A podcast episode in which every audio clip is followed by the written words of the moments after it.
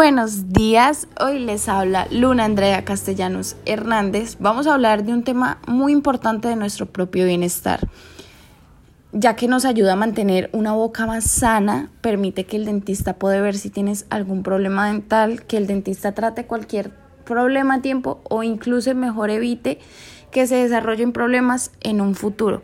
En cada chequeo, tu dentista normalmente examina los dientes, las encías, y la boca. Pregunta sobre su salud general, si ha tenido algún problema en los dientes, en la boca o en las encías desde su último chequeo. Le aconseja sobre los hábitos de limpieza de los dientes, así como, así como su dieta o el hábito de fumar y el consumo del alcohol. Si es apropiado, recomienda que el tratamiento necesario para cualquier problema dental. El dentista también recomendará una fecha para el próximo chequeo. Tradicionalmente se recomiendan chequeos de seis meses. Sin embargo, algunas personas tienen mayor riesgo de desarrollar problemas dentales y pueden necesitar chequeos más frecuentes, mientras que otras pueden no necesitarlos con tanta frecuencia. Cuando la higiene dental no es la adecuada, podemos ocasionar un daño esmalte dental, permitiendo así la formación de caries cuando nos tratamos, cuando no tratamos la carie dental. Puede ocasionar una, una gingivitis y acceso dental. Se manifiesta por la inflamación de encías. Todo esto es el inicio de una enfermedad llamada periodoncia. Los niños comentaremos sobre qué, qué influye esto en los niños, qué tan importante es esto en los niños. Ok, eh, los niños son las personas que deben estar más pendientes de su salud oral, los padres también. Es preciso siempre estar atentos al estado de los dientes de, de los niños. Eh, que son los más importantes en el, los, los, los integrantes más importantes en el hogar de crearles una rutina, una rutina constante en donde aprendan a cuidarse los dientes por sí mismos. Los más pequeños del hogar siempre son las personas más frecuentes al visitar al odontólogo. Ellos no son conscientes de la necesidad de mantener una buena limpieza dental y salud oral. La mayoría creen que erróneamente que con solo lavarse los dientes es suficiente para que se conserven blancos, relucientes y que estén sanos. La visita al odontólogo debe ser también parte de una rutina regular a la cual los niños deben ir acostumbrándose desde pequeñitos, visitar al dentista.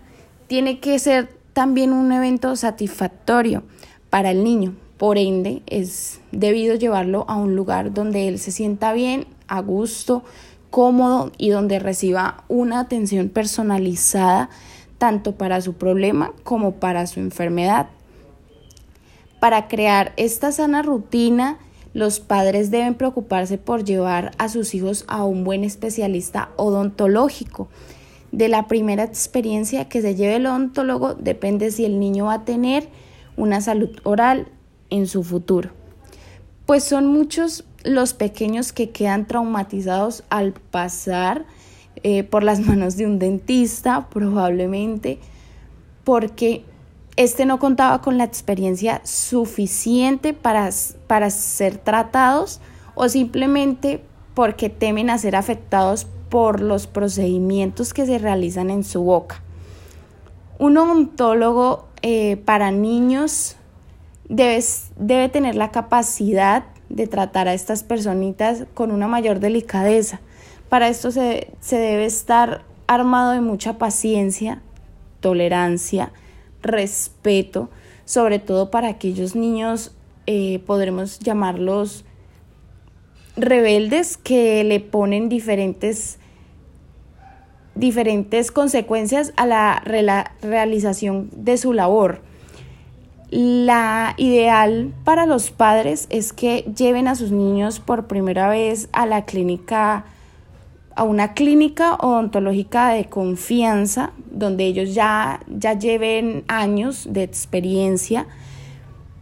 Una vez el niño eh, presenta una, no sé, erupción de su nueva dentadura, los primeros dientes empiezan a salir cerca de los tres meses más o menos de edad, pero por lo general el primer juego de dientes no se presenta hasta que, hasta que tienen de seis a siete meses de edad.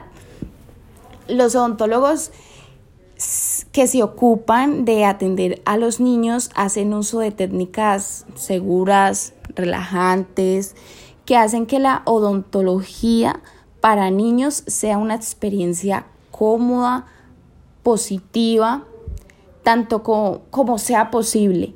Algunos dentistas que ejercen la odontología para niños incluso tienen juguetes, tienen objetos de distracción que hagan sentir bien a estas, a estas personas. Em, también una área específica dentro de sus clínicas, con esto logran entretener y divertir a sus jóvenes visitantes, personas. Em, esta disciplina es la responsable de, de proteger la salud bucodental de las personas, preveniendo y remediando enfermedades orales. Ok, a esto le podemos llamar una odontología preventiva y así nos despedimos, nos vemos en otro capítulo, en otra ocasión. Muchísimas gracias.